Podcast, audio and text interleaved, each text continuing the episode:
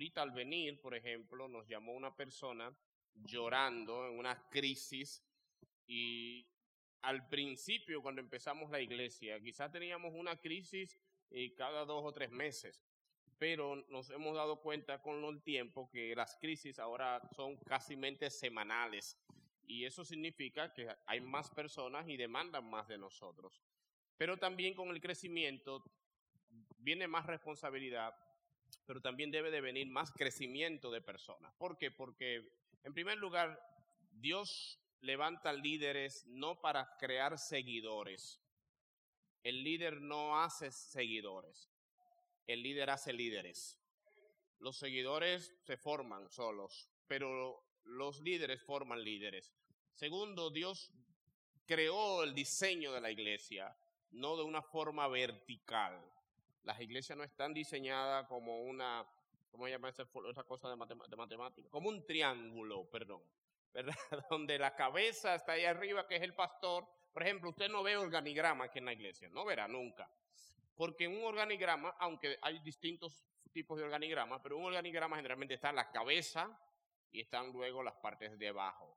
Las iglesias no funcionan así. En las iglesias, de una manera u otra, hay una jerarquía, obviamente, porque hay alguien que tiene que tener la carga principal.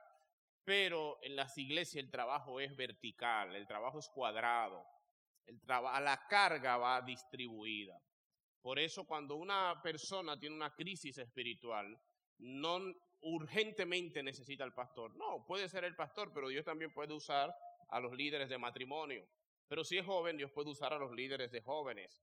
Si es adolescente, a la líder de adolescente, que no tenemos, pero vamos a tener algún día. Si es eh, damas, una dama puede usar a las líderes de damas. Incluso es mejor que sean las damas las que ministren las crisis de las damas que el pastor.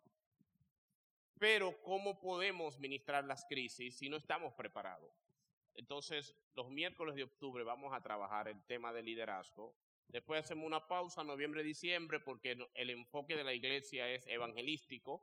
Hay que profundizar en la palabra, hay que alcanzar almas, pero luego volvemos quizás en enero, febrero a otra serie de otro mes y así estaremos haciéndolo Dios mediante por un buen tiempo, hasta que tengamos un día a la semana o cada X tiempo que podamos dedicar a eso. Pero no he querido porque no quiero cargar más las agendas de ustedes. Eh, jueves de, GPS, sábado de jóvenes, eh, miércoles y domingo en la iglesia, lunes ahora de liderazgo. No, tampoco así. La gente necesita días para, para sí. Así que bueno, me alegra que hayan venido. Me alegra que estemos acá. será breve por un tema obvio. Así que cada miércoles de este mes tocaremos una área de liderazgo específica para desarrollarla bien y más adelante seguir. Eh, hoy me gustaría, antes de empezar, que definamos qué es líder, qué es un líder, qué es liderazgo y es interactivo. A mí me encanta los miércoles por eso, porque no es una prédica, es una, es una charla, es un estudio y amerita interacción. Me gustaría tres personas que me definan en pocas palabras, sinónimos, para usted, qué es un líder. Si usted puede definir un líder con dos palabras, ¿cómo lo definiría? ¿Cuáles dos palabras son dos palabras de un líder? Oscar. En este caso te puedes quitar la mascarilla y habla para la pared, pero no te voy a escuchar con la voz. Ejemplo. ¿Y qué? Y decisión. Wow, muy buena. Ejemplo y decisión. Luis. Guía. No, no, está bien, dos palabras. Un guía. Una volanta. eh, Ana. Viva Porú. Mentor y qué otro? Dirige. Finalmente, enseña y guía. Muy bien. Hay dos palabras que tengo en mi mente que no la han dicho ninguno, que me gustaría ver si alguien la pega. Clemen. Santidad y conocimiento. Excelente. Capacita. Dos y cree. Guía. Integridad y servicio, dijiste una, servicio. O sea, una de las dos mías, de las mías. Servicio, ¿pues Maile? ¿Tú no estás levantando la mano? la mano. Debería, ya que tú no puedes venir los domingos, hoy tienes que aprovecharte. Los que no vienen los domingos, hoy es su día. consejo y apoyo. Bien, mis dos palabras para liderar, todas esas son partes, todas, todas. Pero las dos que yo quiero hoy resaltar son influencia y servicio. Empezar con servicio. Liderazgo en el sentido cristiano, por ejemplo, la palabra ministerio o ministro, en griego se dice diaconía. Si usted, quiere decir algo griego, diga diaconía. Eso es servicio. Cuando la gente dice, yo quiero ser un ministro, ministro se oye muy fino, servidor se oye menos fino. Pero lo que significa ministro en griego es servicio. Ministrar es servir. Pero el liderazgo dentro de la iglesia es servicio. Hay gente que sueña con liderar para mandar. Yo, yo estoy harto de que me manden. Usted escucha eso. Los solteros y los que no son líderes dicen mucho eso. Me quiero casar porque estoy harto que me manden. Y cuando usted se casa, ¿dejan de mandarlo?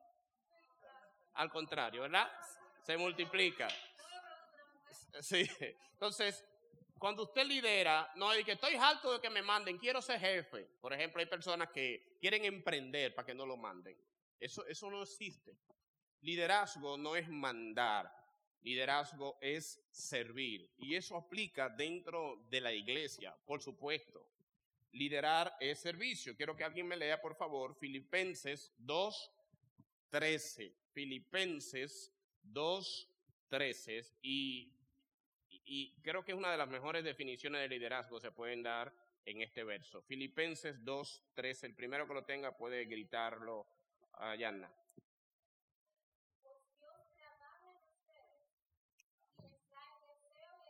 Dos trece. Dos trece. Yo estoy mal. No. ¿Qué dice él? No, no, pues lo escribí mal, lo escribí mal. No hagáis nada por contienda o por vanagloria, antes bien con humildad, ¿Cuál es ese? ¿Es el 2? ¿No lo encontraron? Estimando cada uno a los demás como su... ¿Eh? 2, 3. Ah, quítale el palito, quítale el palito. Ok, léelo de nuevo.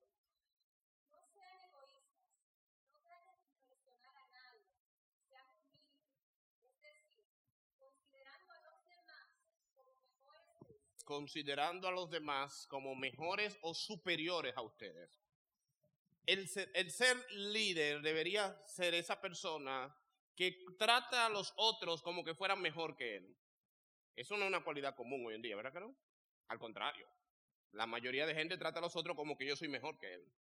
Entonces el liderazgo es el que sirve y una persona que sirve, Pablo dice, lo hace con humildad, estimando cada uno de los demás como superiores. Tú debes en tu servicio en la iglesia tratar a los otros como superiores a ti. ¿Y cómo tú tratas a los otros como superiores? La forma como tú tratas a tu jefe en el trabajo.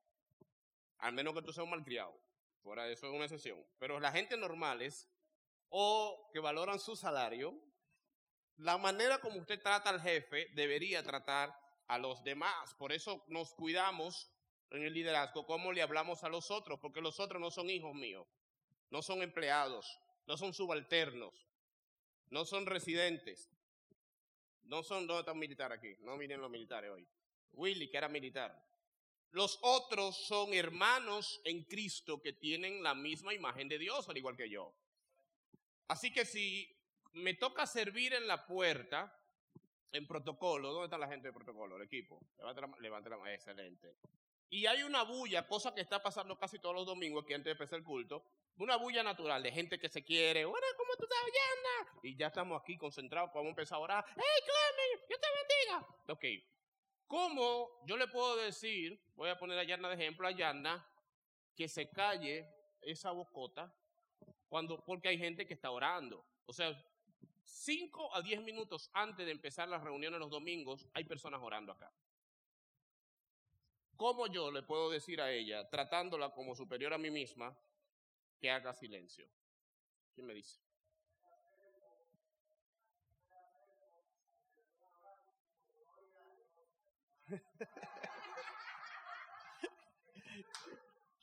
¿Quién más? Sí. ¿La están oyendo? ¿La están oyendo? No, Mike no está oyendo. No, no, no.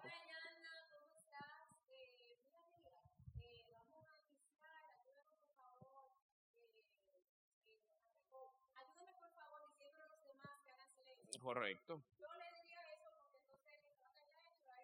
Exactamente, ayúdame. Ya vamos a empezar. Dios le bendiga mucho. O casi estamos empezando, ya ustedes saben, y tú mismo le hablas bajito. Cuando tú le hablas bajito a una gente, ella empieza a hablar bajito. Yo no tengo que insultarte a ti para que te calles. Yo tengo que decir, cállense la boca, que ya estamos. Estamos en el templo, santidad Jehová. De la iglesia donde venimos. Usted está tratando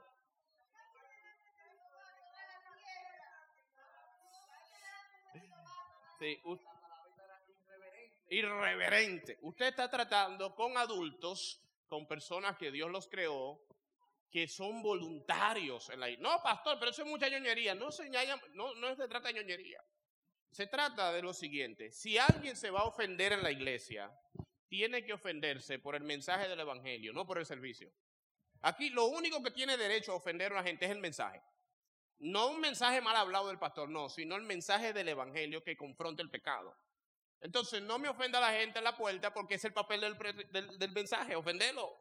Entonces, mientras, como sabemos que van a ser ofendidos, todos somos constantemente ofendidos en la predicación, entonces no podemos darnos el lujo de ofender a nadie antes de la predicación.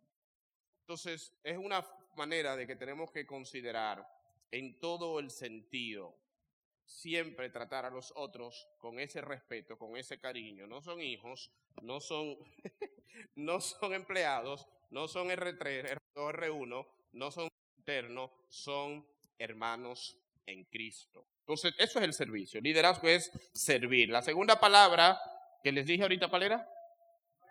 Influencia. ¿Qué es eso? Es un virus, ¿verdad? El virus de la influencia. Los médicos no están en esto. ¿Usted entendió el chiste, hermana? Tampoco. No, los médicos de aquí no tienen humor. ¿Qué significa influencia? ¿Qué es, ¿Qué es ejercer influencia sobre los demás?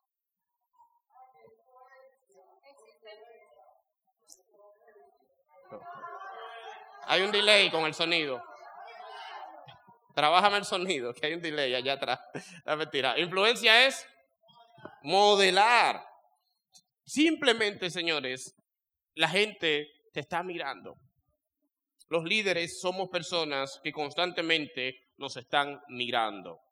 Y la gente no hace lo que usted diga, la gente hace lo que usted hace. Si el servicio inicia y usted se pone de pie, haga la prueba. Si el servicio inicia usted se pone de pie, alguien se pone de pie. A mí me encanta algo, yo lo hacía mucho en Puerta de Bendición. Cuando la, eh, Puerta de Bendición, la iglesia donde salimos, no es una iglesia tan efusiva o no era. Yo vengo de un contexto pentecostal donde usted dice, buenas noches, amén, la gente dice, gloria, pero fue una buena noche que dijo, pero ya alguien se encendió. Entonces, cuando llego a Puerta de Bendición, veo que eran más tranquilos y a veces el predicador decía algo y la gente, no es que no atendían, la mayoría estaban anotando y a veces eso está mejor que aplaudir, pero pentecostal al fin, yo empezaba a aplaudir. ¿Qué pasa cuando una persona empieza a aplaudir? los demás siguen aplaudiendo. Y se va creando la atmósfera, que no es, que tiene que ser una ley, pero tampoco está mal, de que cuando el predicador dice algo que te ministra, o en el caso también cómico, que te hace reír, que te llega, tú le demuestras tu atención de un aplauso. La gente te está mirando. Si aplaudes, aplaudirán. Como viste, vestirán. La pastora nunca le ha dicho aquí a las mujeres cómo tienen que vestirse, nunca. Pero yo le pago a quien tenga una foto de ella mal vestida. Y no soy yo que la arreglé. Al contrario, yo le compré unos jeans rotos, a ver si se ve, ponte estos jeans, no, pues póngaselo. Y le quité un montón de trajes que tenía, de que parecía una embajadora. Yo le he ido dañando, yo la dañé. Entonces, ella arrastra con el ejemplo, la forma como tú viste como mujer, vestirán las otras mujeres. Hay mujeres que visten en castidad, hasta el día de una boda, hasta el día de un pasadía, hasta un risoro, hasta un día de hacer ejercicio. Los ejercicios como que le han dado licencia a las mujeres, de todo lo que no se ponían o lo que no enseñaban lo pueden enseñar. Gloria a Dios. Si usted llega tarde, la gente llegará tarde. ¿Por qué? Porque nosotros somos la influencia. Las organizaciones crecen hasta donde el líder crece. Eso a mí me ha chocado mucho. Cuando yo aprendí que yo soy el techo de crecimiento de la gente que yo lidero, me confrontó. Porque eso me está motivando a crecer constantemente, porque si las personas crecen en el tema liderazgo hasta donde yo crezco, tengo que estar creciendo constantemente. Porque si no, se estancan. Usted es influencia. Las palabras suyas como líder marcan o destruyen más rápido a una persona que cualquier otra palabra.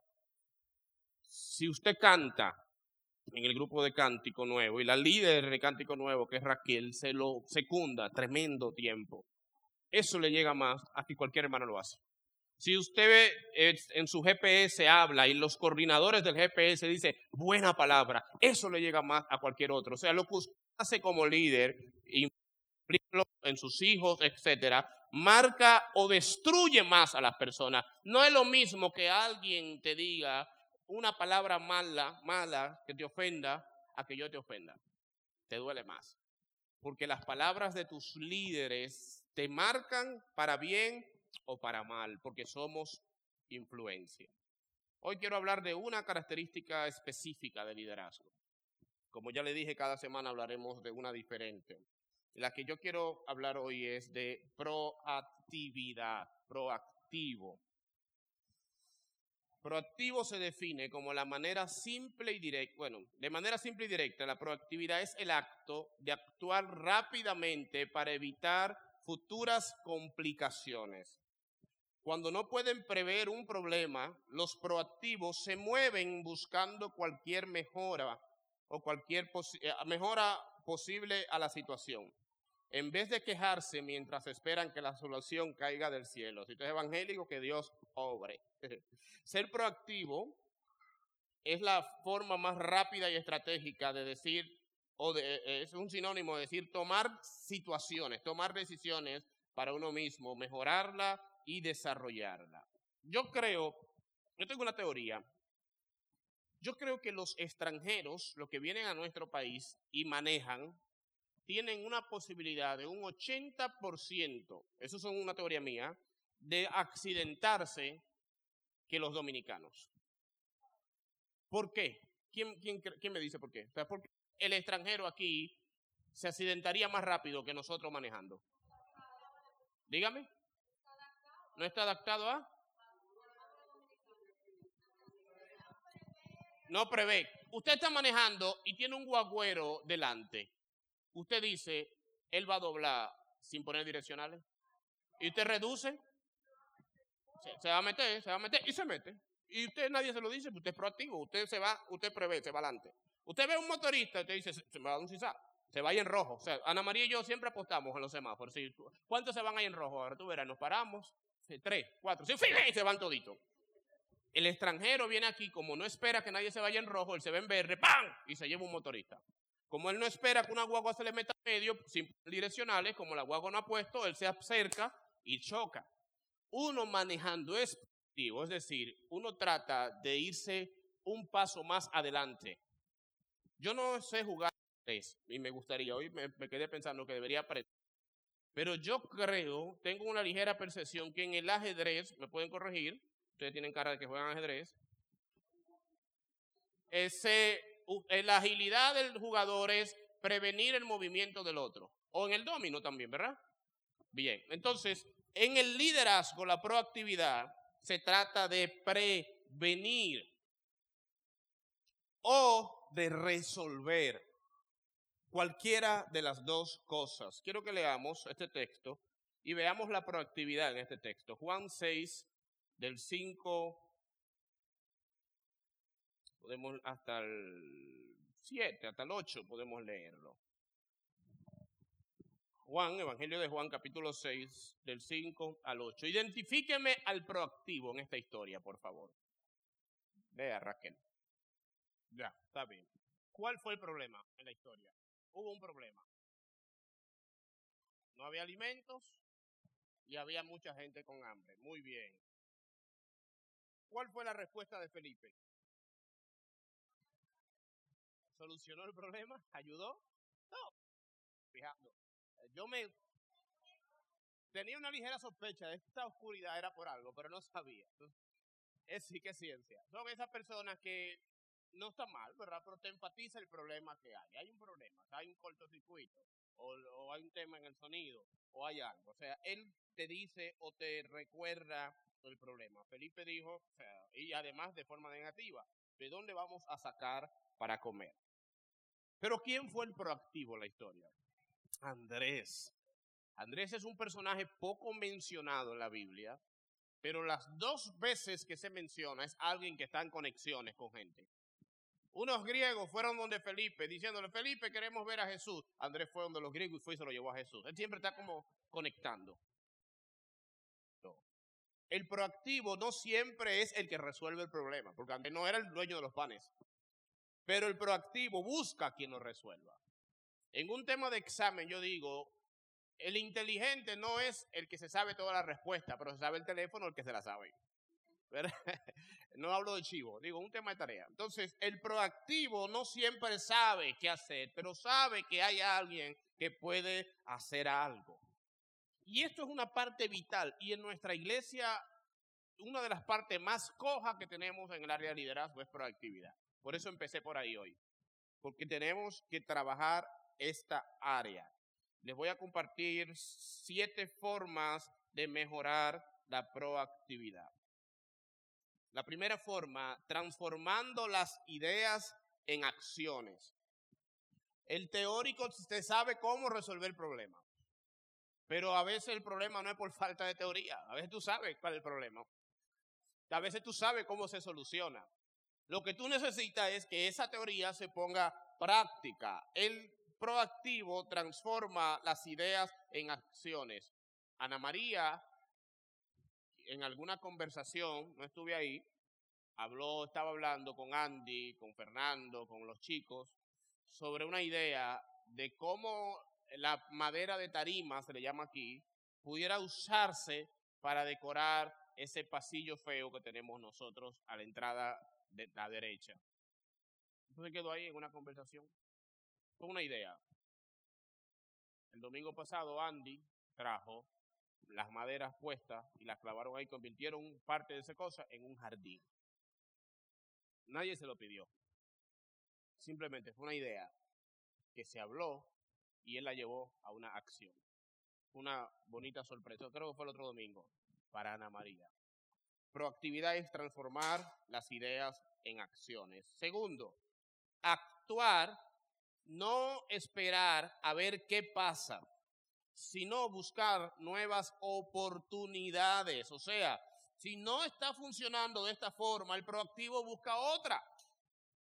Hay un problema con el proyector tres domingos pasados. Se ve fea la imagen. ¿Qué hacemos? Bueno, espera que se arregle, porque a veces uno cree que los electrodomésticos con el tiempo se arreglan. Entonces, usted ha tenido un ruido en el carro y usted que eso te lo va a quitar. A veces hay televisores con problemas, eso te lo va a quitar, tú verás. Y no se quita. Y tú lo reinicias y no se quita. A veces tú entiendes que algo se va, o tú crees que se va a arreglar, o tú te acostumbras.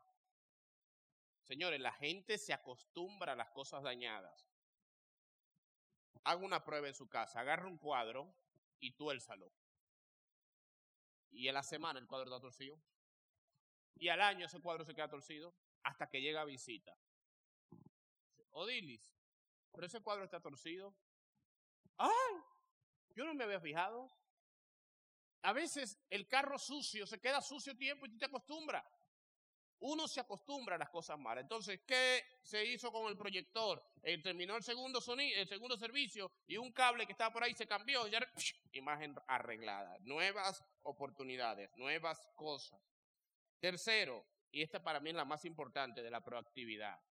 El proactivo anticipa y previene los problemas. Yo creo que la diferencia de un reactivo y un proactivo es esa, que el reactivo eh, trabaja cuando el problema aparece, pero el proactivo procura evitar que el problema suceda. Les voy a poner algunos ejemplos. En la coordinación del culto, que es una cosa que estamos trabajando los domingos ya, que nos habíamos descuidado, empezamos con eso en el viejo templo y de repente nos, se nos olvidó. Y como el culto era más corto, dos canciones, la prédica, como que olvidamos la coordinación y estamos teniendo dificultades por eso. Y volvimos de nuevo, por eso ustedes no ven a María sentada aquí los últimos domingos, porque ella volvió a la función que ella hizo por casi 15 años en la iglesia, que habíamos dado ya por superada, porque es pastora, pero para volver a trabajar esa área, volvió para atrás.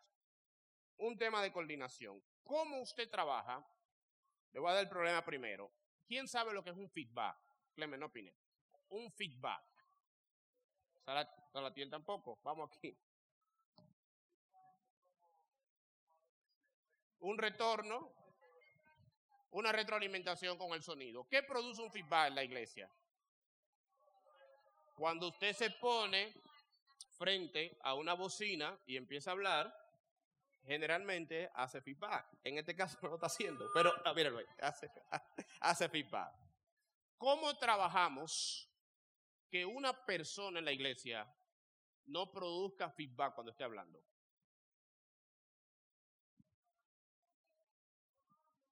El coordinador tiene que decirle a Elisa y Anselmo, y le tocan las ofrendas, no te puedes parar aquí a testificar. Porque cuando tú estás de frente a la bocina, va a hacer un feedback. Pasó el feedback, ¿verdad? En liderazgo, por eso lo pongo de ejemplo. Pasó el feedback. Culpa no es de ellos, culpa fue del coordinador. ¿Quién es el coordinador? Ninguno, porque no había. no teníamos. Entonces el coordinador te dice, Elizabeth, te toca el testimonio de las ofrendas. Sí, tienes que pararte detrás de las bocinas para que no haga un feedback. Eso se llama ser proactivo. Un reactivo es la persona que cuando tú te paras en la bocina y hace feedback, te hace señas.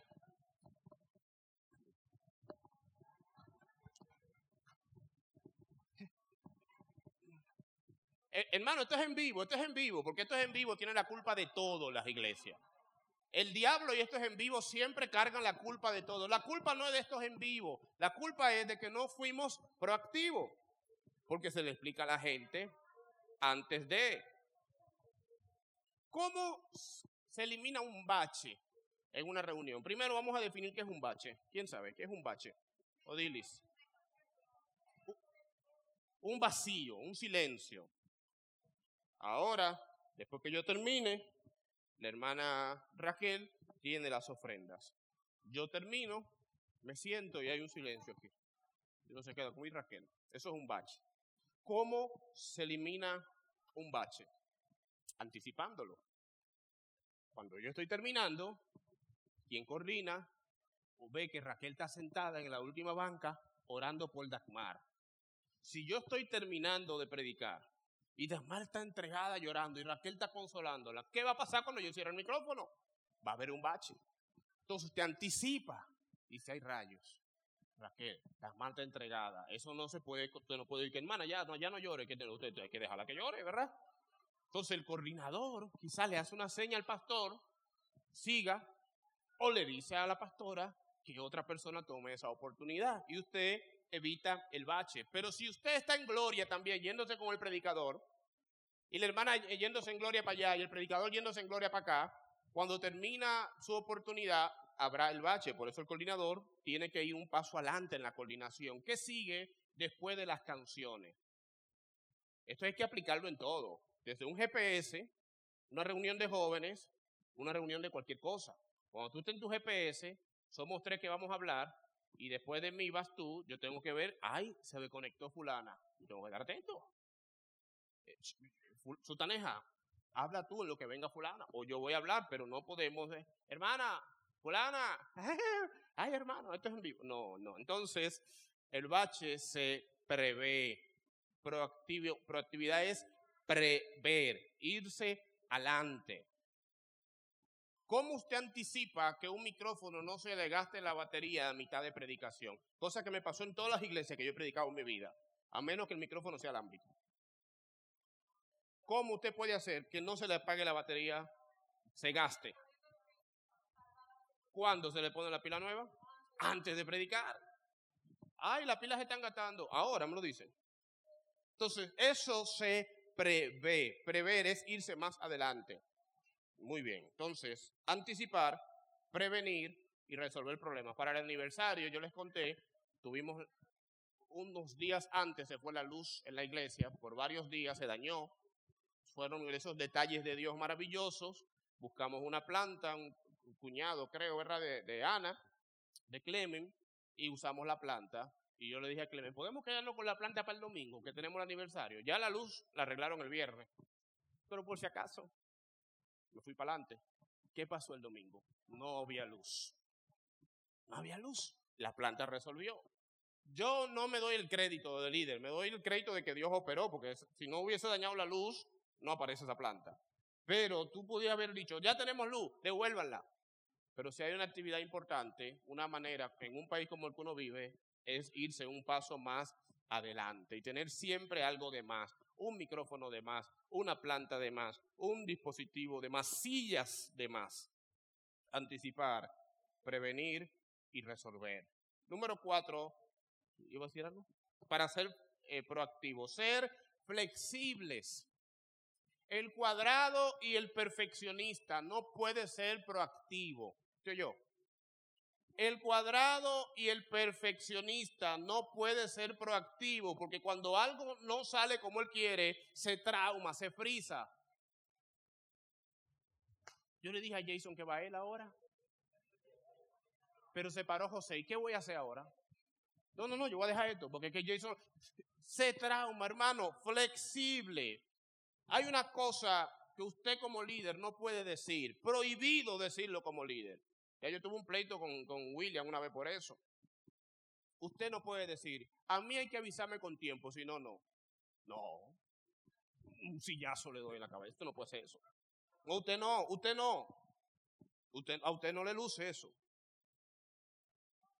A mí me tocaba en Puerta de Bendición y también en Ríos de Agua Viva, la iglesia de mi madre, en las ofrendas, las ofrendas, igual que aquí, antes de entregar al predicador, venía alguien y me decía, ¿qué dice la pastora que le toca predicar?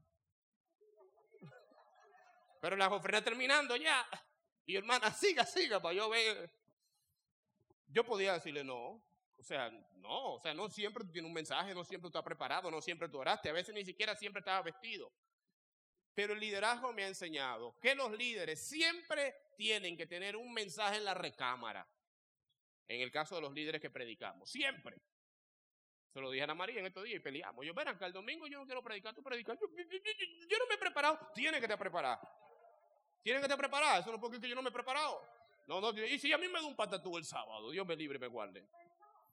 Oye, no, tiene que estar preparado. Entonces, entonces, oh, oh, entonces usted tiene que tener su tiro ahí de su mensaje, preparado. Ya lo predicó, otro tiro de una vez, usted no sabe. Y el cantante tiene que tener su tiro de su canción. Ah, que Aurín hoy iba a cantar y no pudo. Darwin, te, te, va a cantar. Ay, que yo no ensayé. No, yo no ensayé, no. Usted va a cantar.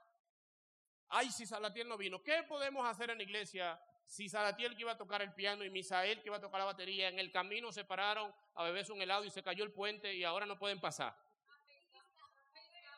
¿Una pista? ¿Pero qué te va a decir una gente que no se preparó? ¿Y, qué hacemos ahora? Usted tiene que tener una pista ensayada. ¿A cuál está ahí en YouTube? En el correo en MP3. Salatiel no puede llegar. Baja la pista, huye, conecta el celular. Pa, con manos vacías y cantar.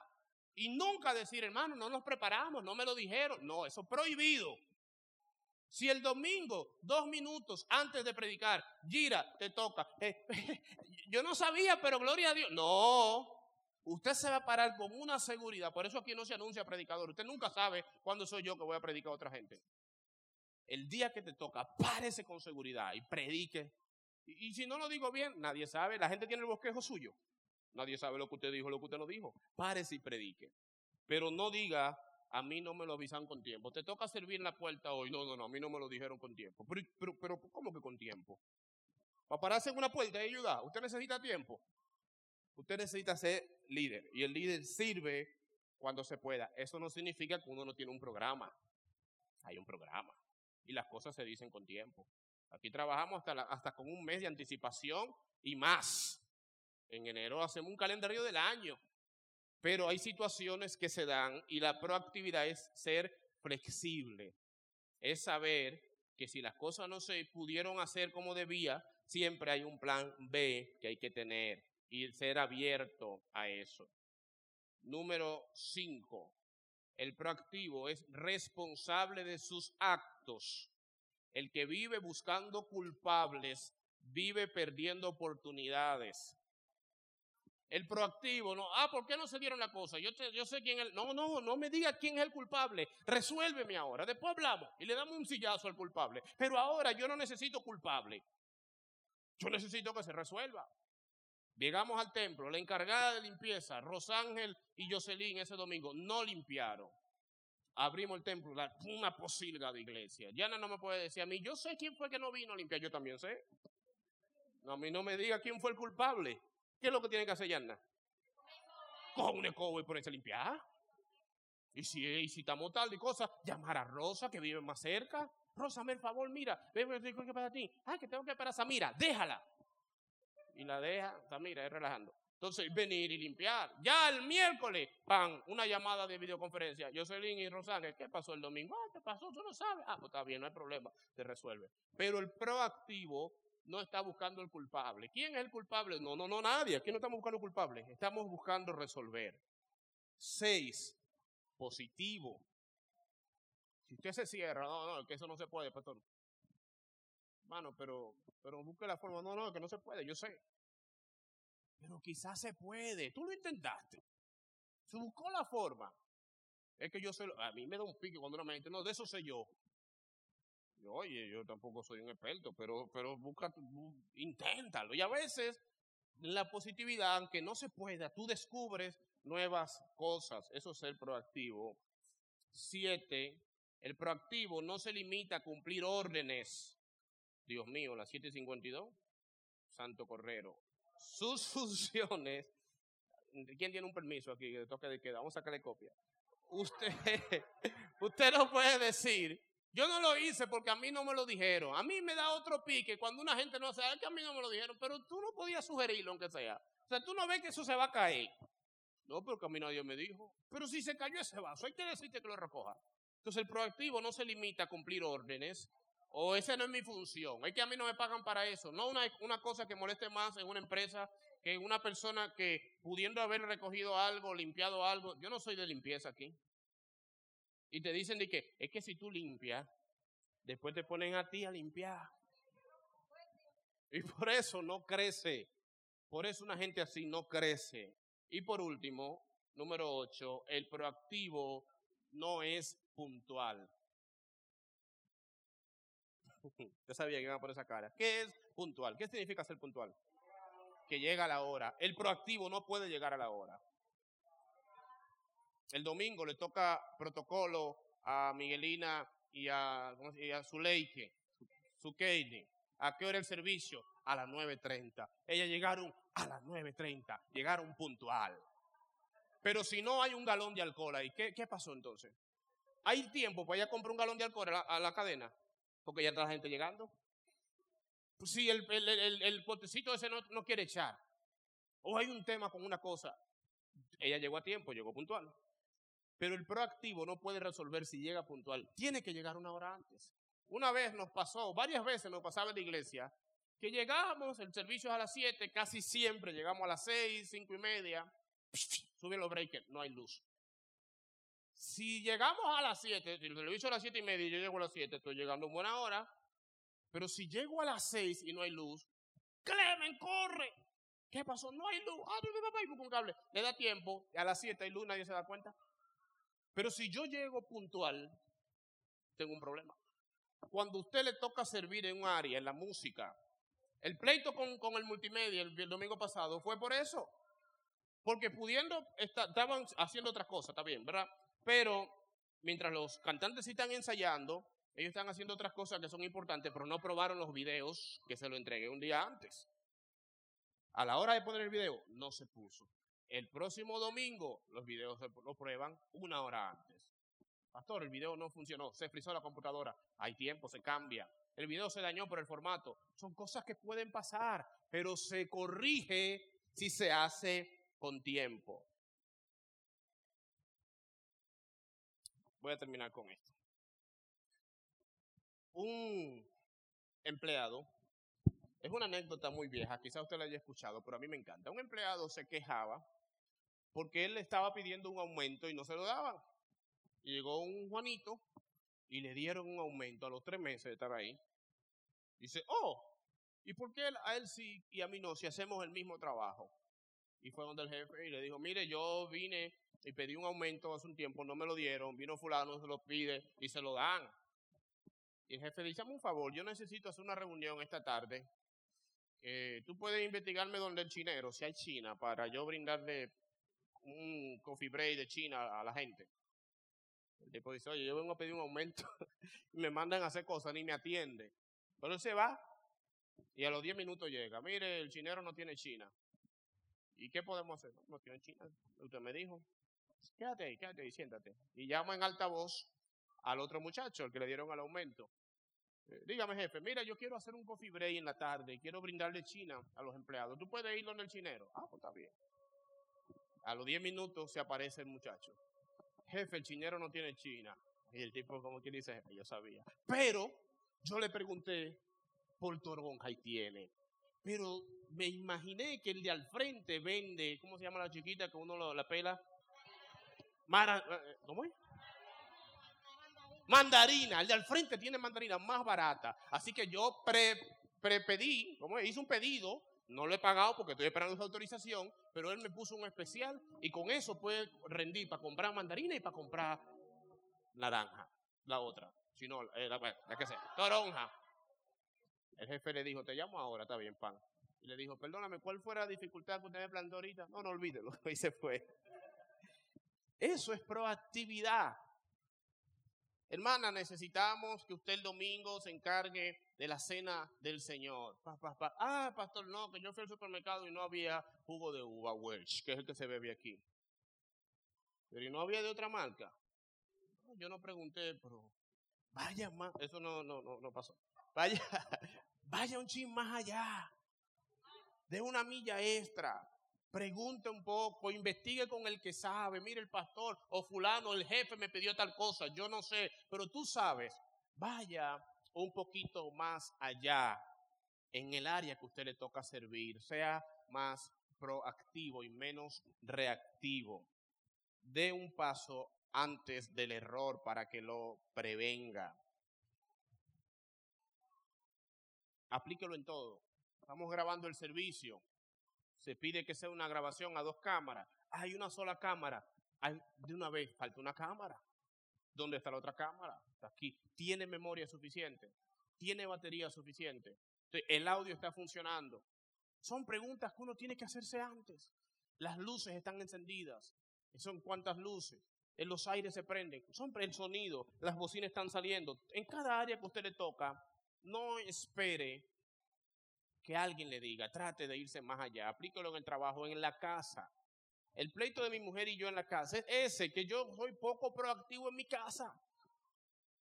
Y ella me dice, pero, pero hay, que botar la basura, la basura es mi ministerio, eso me toca a mí. Yo digo, bueno, pero tú no me dijiste, pero yo no tengo que decírtelo, mi amor. Entonces en la iglesia tenemos el pleito contrario. Yo le digo a ella, pero yo no tengo que decirte ese de él. Y así vivimos peleando. Yo tengo que ser más proactivo en la casa.